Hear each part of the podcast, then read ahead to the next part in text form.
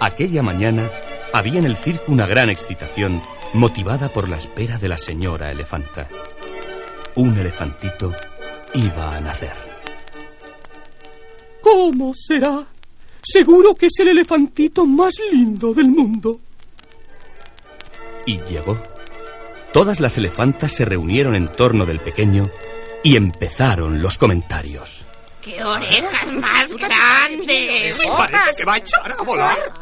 Bueno, basta de chismorreos. Cada uno es como es. Más vale que os dediquéis a vuestras cosas. ¡Hala! ¡Fuera de aquí! Eh, a mi niño, no hagas caso, tesoro, que eres el elefante más bonito que existe. Envidia, eso es lo que tienen.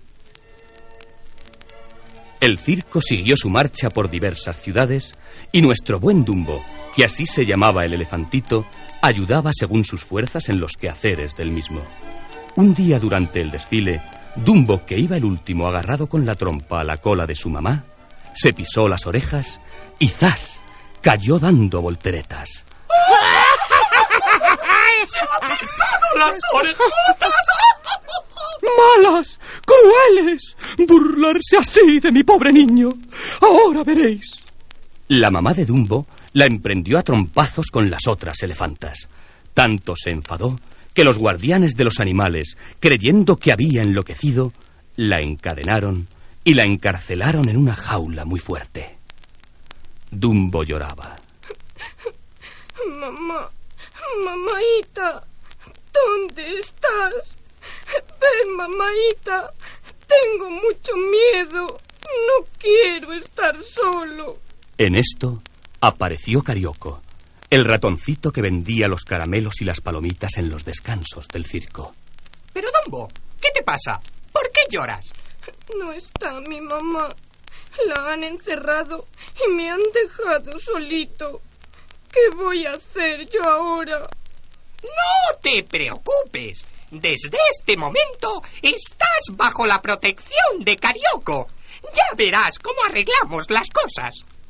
Pero no iba a ser tan fácil. El director del circo quiso hacer trabajar a Dumbo como payaso. Y para él eran todos los golpes y las bromas más pesadas. Le enchufaban con mangueras, le tiraban tartas de nata, se burlaban de sus descomunales orejas y nuestro buen Dumbo se sentía muy infeliz. Ay, Carioco, si mi mamá estuviera aquí para protegerme.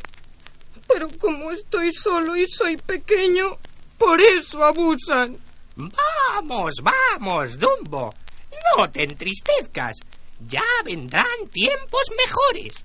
Mira, vamos a darnos un paseíto por el campo. Esta tarde no hay función y la tenemos libre. ¿Quieres? Bueno, lo que tú digas. Eres muy bueno conmigo. Si no fuera por ti, tú eres el único que me quiere. Dumbo tomó con la trompa a Carioco y montándole sobre su lomo y charla que te charlarás, anduvieron por el campo hasta que se hizo de noche. Carioco ya se había dormido hacía rato y Dumbo acabó durmiéndose también. A la mañana siguiente. ¡Dumbo! ¡Despierta, Dumbo! ¿Qué hacemos aquí?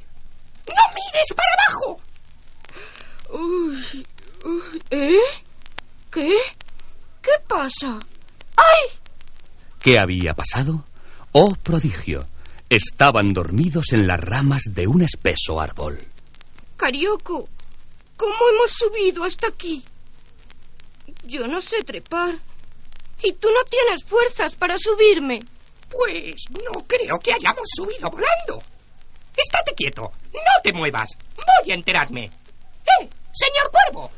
¿No habrá visto usted por casualidad anoche cómo hemos subido mi amigo Dumbo y yo a este árbol? El cuervo explicó que efectivamente la noche anterior iba Dumbo medio dormido y tropezó con una raíz. Para no caerse, agitó las orejas y sin darse cuenta se elevó por los aires, yendo a caer en las ramas del árbol en donde habían pasado la noche, quedándose inmediatamente dormidos. ¿Has oído, Dumbo? ¡Has volado! Esto te abre un campo enorme dentro del circo. Ya estoy viendo los titulares. Dumbo, el único elefante volador del mundo. Lo nunca visto. Sí, sí, pero ¿cómo bajamos ahora? ¿Cómo que cómo bajamos? Pues como hemos subido, volando. ¡Hala! Mueve las orejas como hacen los pájaros con las alas. El buen Dumbo comenzó a mover sus enormes orejas y empezó a remontarse como si fuera un helicóptero. Subió, bajó, volvió a subir y a bajar, y cuando vio que lo conseguía, ¡Ay, Carioco! ¡Qué alegría! ¡Esto funciona! Mira, arriba, abajo, a la derecha, a la izquierda. ¡Puedo volar! ¡Puedo volar!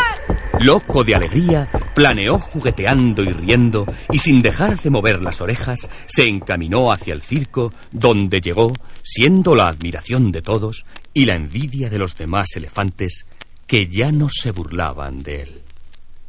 El director vio enseguida la mina de oro. Poco a poco, señor director. Yo soy el manager de Dumbo, el único elefante volador. Tendremos que hacer un nuevo contrato. Mi artista pondrá ahora nuevas condiciones. Y así fue. Se redactó un nuevo contrato ventajosísimo para Dumbo y la primera cláusula fue que su mamá fuera puesta en libertad. Hijo, qué alegría. Lloraba de alegría estrechando entre sus patas a su hijito, al tiempo que con su trompa acariciaba y daba besos a su pequeño. Mamá, qué contento estoy. Otra vez juntos. Y ahora, para siempre. Ya no habrá quien nos separe. El circo Dumbo, pues así cambió de nombre tomando el de su estrella principal, obtuvo un éxito inenarrable. Recorrieron el mundo entero y el elefante volador, como se le conocía, salió en las portadas de todos los periódicos y revistas. Las televisiones y las emisoras de radio se disputaban sus opiniones. Pero nadie fue más feliz que la mamá de nuestro héroe al ver que ya nadie se burlaba de su hijito.